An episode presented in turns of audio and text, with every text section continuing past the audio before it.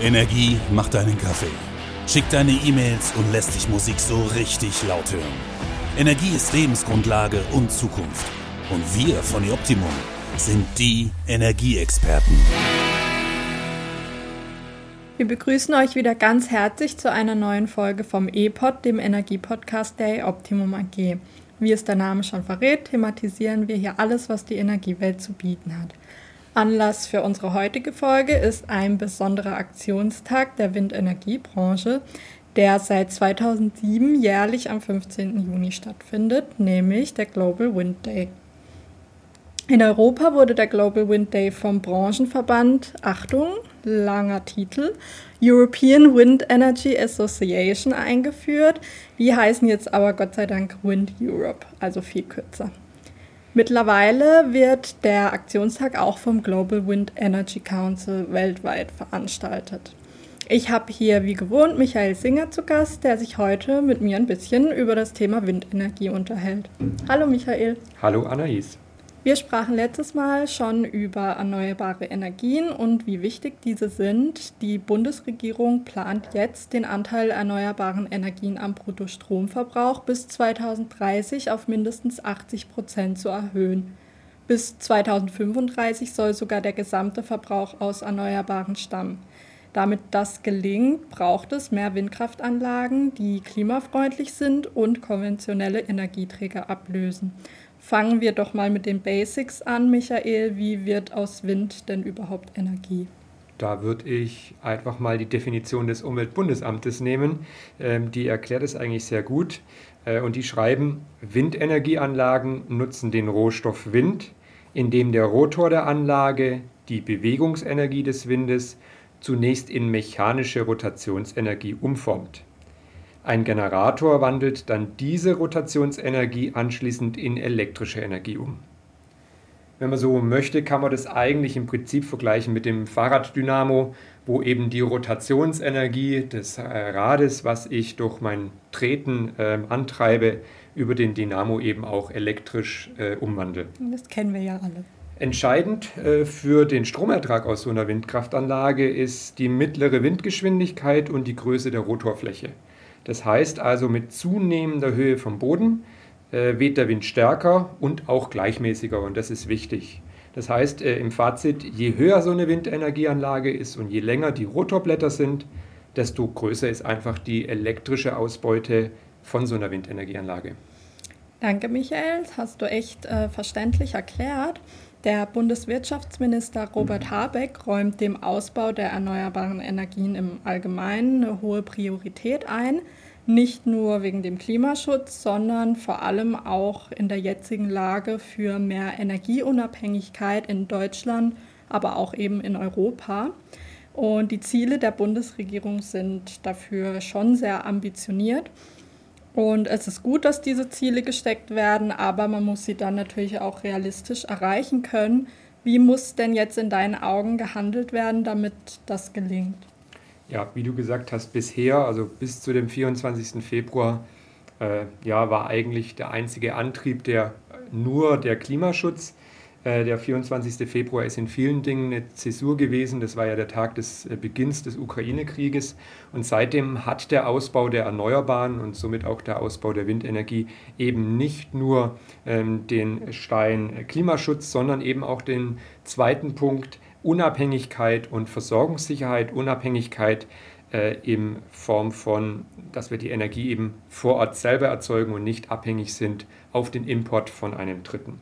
Und dazu hat die Bundesregierung äh, eben eine Definition erlassen, dass der Betrieb von erneuerbaren Energieanlagen und dort auch besonders von Windenergieanlagen im überragenden öffentlichen Interesse liegt und äh, sogar noch einen Schritt weiter geht, dass der der öffentlichen Sicherheit äh, dient. Also das wird festgeschrieben und damit kann man eben auch äh, Verfahren beschleunigen und kann man eben auch Maßnahmen ergreifen, dass äh, verschiedene Rechtsgüter, wie das, so, wie das so schön heißt, die gegeneinander abgewogen werden, dass eben der Ausbau der Erneuerbaren da einen viel höheren Stellenwert bekommt. Ähm, ja, wie muss man vorgehen? Vor allem Hemmnisse müssen abgebaut werden. Es gibt viel zu viele Hindernisse, die verhindern, dass überhaupt eine Anlage gebaut werden kann, beziehungsweise zeitnah so eine Anlage gebaut werden kann. Und dazu muss vor allem das Planungs- ähm, und Genehmigungsverfahren beschleunigt werden von den Anlagen. Und äh, in den Gesetzen die zeitnah, es war geplanter Juli, aber wie man gestern ja zum Beispiel in den, in den Nachrichten äh, vernehmen konnte, äh, wankt der Zeitplan aktuell etwas, äh, weil das Justizministerium äh, bremst, äh, da die, die Öffentlichkeit, die Verbände und die Betroffenen eben nicht genügend Zeit hatten, ähm, ja, ihr, ihr Input äh, in das neue Gesetzgebungsverfahren ähm, einzubringen. Auf jeden Fall soll noch im Sommer, ob das jetzt vor oder nach der Sommerpause des Bundestages ist, neue Gesetze erlassen werden oder alte Gesetze verändert werden. Es ist ein ganz großes Maßnahmenpaket und da wird dann sogar festgeschrieben, wenn diese Ziele nicht erreicht werden, dann können als Beispiel Mindestabstandsregeln zwischen Wohnbebauung und Windkraftanlagen reduziert werden äh, oder gar aufgehoben werden oder sogar Einschnitte in Naturschutzrecht vorgenommen werden. Also man sieht schon, hier wird jetzt da äh, Druck gemacht von Seiten der Bundesregierung, um in Zukunft schnell ausbauen zu können. Mhm. Du bist schon so ein bisschen gerade auf die Hemmnisse bisher eingegangen. Ähm, der Ausbau der Windenergie ging in Deutschland auch in der Vergangenheit sehr schleppend voran. Woran lag das denn noch? Ja, der Haupt, das Hauptproblem waren die langen Genehmigungsverfahren. Da hat man zuletzt eigentlich regelmäßig sechs bis sieben Jahre äh, gebraucht, von der Idee bis zur Baugenehmigung einer Windkraftanlage. Das ist jetzt äh, vielleicht im Vergleich für ein Kohlekraftwerk oder ein Atomkraftwerk ein Genehmigungszeitraum, der in Ordnung ist.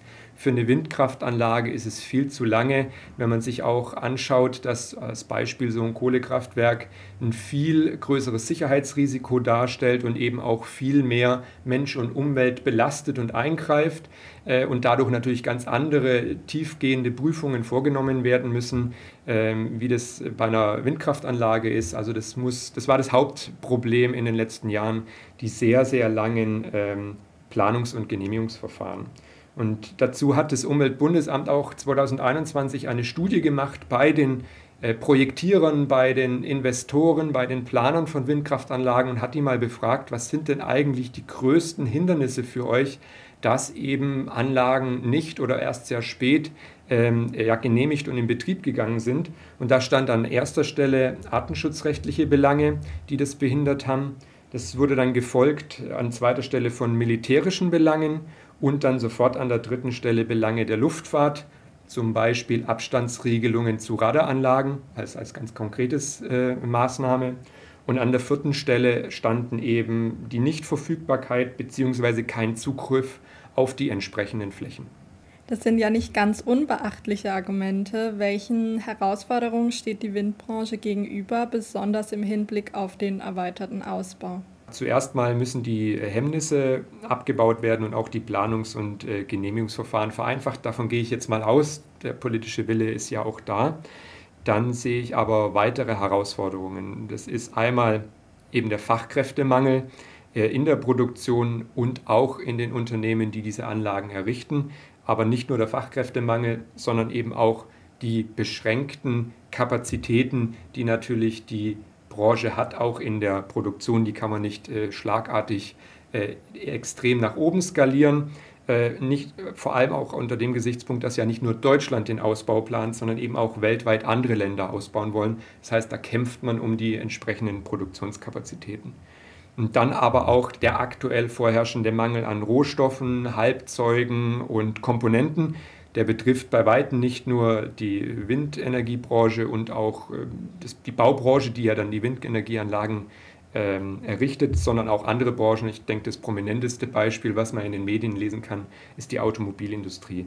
Das sind natürlich also Themen sozusagen für die, für die äh, Produktion und Errichtung dieser Anlagen.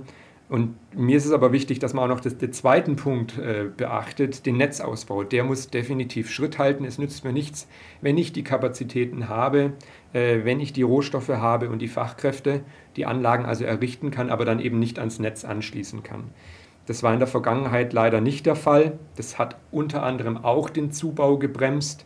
Dass äh, die Netzplanung und der Netzausbau eben nicht Schritt gehalten hat und hat sogar so weit, äh, sogar dazu geführt, dass im Betrieb sich befindende Anlagen gedrosselt werden mussten bei Starkwindereignissen, teilweise sogar abgeschaltet werden. Und das ist aus zwei Punkten natürlich kontraproduktiv. Erstens ist es volkswirtschaftlich nicht sinnvoll. Ich habe eine Anlage, ich habe eine Investition getätigt, ich habe eine Laufzeit für diese Anlage und in dieser Laufzeit, in dieser äh, Zeit, wo diese Anlage produzieren kann, muss so viel wie möglich Wind produziert werden, dann ist es volkswirtschaftlich eben am günstigsten. Ist aber auch eben ökologisch äh, nicht sinnvoll. Auch da gilt, ich investiere Rohstoffe und Energie in den Bau dieser Anlage. Ich greife in die Natur auch mit einer Windkraftanlage ein. Äh, und dann möchte ich natürlich auch, dass dieser Eingriff, dass ich da möglichst viel CO2-freie erneuerbare Energie produziere. Und dementsprechend ist der Netzausbau für mich eben auch ein ganz wichtiger Punkt dazu, dass das Hand in Hand geht. Und in der Vergangenheit wurde da viel zu oft einzelne Punkte rausgepickt und fortgeschrieben, aber man hat die Wechselwirkung zu eben anderen äh, Sektoren oder zu anderen Aufgaben da nicht äh, ja, genügend in den Fokus gerückt. Diese Herausforderungen muss man natürlich angehen und die dürfen auch nicht ignoriert werden. Es besteht aber auch ein hohes Potenzial bei der Windenergie, sonst gäbe es ja kein Global Wind Day und wir würden auch nicht hier sitzen. Was sind denn die großen Chancen der Windenergie? Ja, die großen Chancen der Windenergie äh, ist vor allem das wirtschaftlichste Ausbaupotenzial. Also äh, Windkraftanlagen haben unter den Erneuerbaren das größte äh, wirtschaftliche Ausbaupotenzial und dann eben auch äh, die energetische Amortisierung. Was ist die energetische Amortisierung? Das ist die Zeit, die die Anlage braucht, um Energie, so viel Energie zu erzeugen, wie sie beim Bau, bei der Errichtung, beim Betrieb und auch der Entsorgung zuerst benötigt hat. Ja, also bis sozusagen wieder eine energetische Null äh, dasteht. Äh, die liegt bei Windkraftanlagen bei sehr kurzen drei bis sieben Monaten, je nachdem, äh, welcher Standort und welche Anlage, um welche Anlage es sich handelt. Das ist sehr, sehr kurz, wenn man das vergleicht mit einer Photovoltaikanlage. Die ist eben viel energieintensiver. Dieses Silizium muss geschmolzen werden. Das ist ein sehr energieintensiver Prozess im Verhältnis, was dann aus diesem Silizium an Energieertrag äh, rausgeholt werden kann. Und dann eben auch, dass der Energieträger Wind kostenlos ist und in Deutschland faktisch unbegrenzt verfügbar ist. Also wir haben mehr Wind in Deutschland äh, auf unserer Fläche verfügbar, was wir ernten könnten, äh, wie wir auf dieser Fläche verbrauchen können. Ähm, da, wenn man sich zum Beispiel Wasserkraft anguckt, da gibt es eben doch eine begrenzte Verfügbarkeit. Äh, selbst wenn ich theoretisch alle Flüsse zu 100 Prozent ausnutze, die verfügbare Wasserkraft, unabhängig davon, dass das natürlich auch ein Eingriff in die Flüsse ist, also Stichwort Versandung von Flüssen oder eben auch äh, Probleme bei der Vermehrung von Fischen durch die, durch die Staumauern. Ähm, selbst da könnte ich in den Flüssen nicht so viel Energie erzeugen, wie ich auf der deutschen Fläche äh, verbrauchen kann. Das ist der große Vorteil eben des Energieträgers Wind und somit ähm, der Windenergie in Deutschland. Mhm, klingt ja schon sehr vielversprechend. Wie hoch ist denn aktuell überhaupt der Anteil der Windenergie an den erneuerbaren Energien in Deutschland und wie würdest du diese Zahlen bewerten? 2021 hatten wir bei Windenergieanlagen onshore, wie das so schön heißt, also auf dem Festland, 56 Gigawatt äh, und offshore, also auf der See, fast 8 Gigawatt. Das ist in den letzten zehn Jahren sogar eine Verdopplung der Zahlen äh, gewesen. Aber wie vorhin schon erwähnt, es gab ja Hemmnisse. Wenn man sich mal diese zehn Jahre im Detail anguckt, stellt man fest, dass in den letzten drei Jahren der Ausbau sehr, sehr schleppend vonstatten gegangen ist. Wir haben da jährlich nur noch ein bis zwei Gigawatt zugebaut. Das ist relativ wenig. Äh, vor allem verglichen mit den Boomjahren, ich nenne sie jetzt mal Boomjahre, das war der Bereich 2014 bis 2017, da haben wir jährlich fünf bis sechs Gigawatt zugebaut. Und das ist also das vier, fünf, teilweise sechsfache von dem, was wir die letzten zwei, drei Jahre zugebaut haben. Also wir könnten ohne die letzten drei Jahre schon deutlich äh, weiter sein. Wagen wir im Vergleich dazu doch einen kleinen Ausblick in die Zukunft. Äh, wie geht es mit der Windenergie in Deutschland weiter? In den alten Szenarien und in den aktuell noch gültigen Gesetzen der alten Regierung, also der Großen Koalition bis in den Herbst letzten Jahres, kam es eben je nach Gesetz oder Szenario, gab es das Ziel, 70 bis 80 Gigawatt bis in das Jahr 2030 äh, zu installieren. Das ist, davon sind wir gar nicht mehr so weit entfernt. Das ist auf jeden Fall auch mit den niedrigen Zubauzahlen machbar. Die neue Bundesregierung hat im sogenannten Osterpaket neue Ziele vorgelegt, die jetzt eben in die Verordnungen, Gesetze in den nächsten Monaten überführt werden. Und da wurde das Ziel auf 115 Gigawatt erhöht. Das ist eine Verdopplung des aktuellen Wertes in nur acht Jahren. Und äh, mit dem sogenannten 2%-Ziel sollen sogar bis 2030 165 äh, Gigawatt ähm, verfügbar sein. Was ist dieses 2%-Ziel?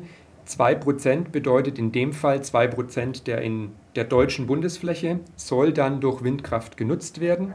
Um das mal einzuordnen, ob das viel oder wenig ist, aktuell haben wir Windkraftanlagen auf 0,5% der deutschen Bundesfläche installiert und äh, in Bebauungsplänen oder in Flächennutzungsplänen sind in Anführungsstrichen nur 0,8% aktuell vorgesehen. Ähm, das bedeutet, da muss äh, nochmal mehr gemacht werden und äh, das war das vorhin erwähnte, äh, was ich schon angesprochen hatte. Wenn die Ziele in den einzelnen Bundesländern eben nicht erreicht werden von diesen 2 Prozent, dann können eben auch ähm, Regelungen oder Verbote aufgehoben werden, um die Ziele zu erreichen. Also man sieht hier auch schon wieder, dem Ausbau wird Priorität 1 eingeräumt. Du hattest ja eingangs gesagt, dass bis 2030 80 Prozent am Stromverbrauch durch Erneuerbare abgedeckt werden sollen.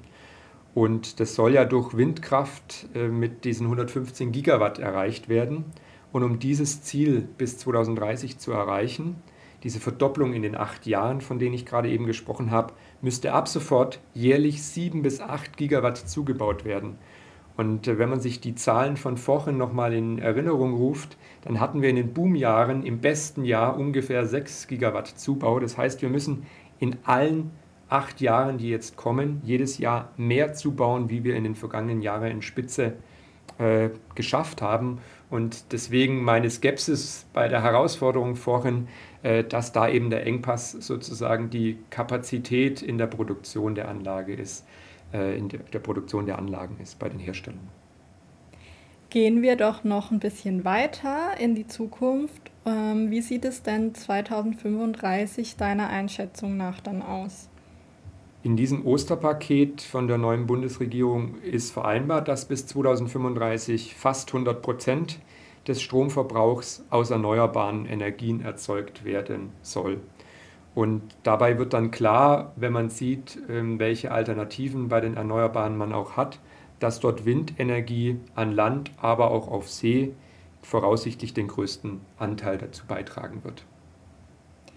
Auf jeden Fall ein sehr spannendes Thema, was uns sicherlich in der Zukunft noch weiter begleiten wird. Wir schließen hiermit die heutige Folge. Ihr findet wie immer die Podcast-Folge auch als Blogbeitrag auf unserer Homepage.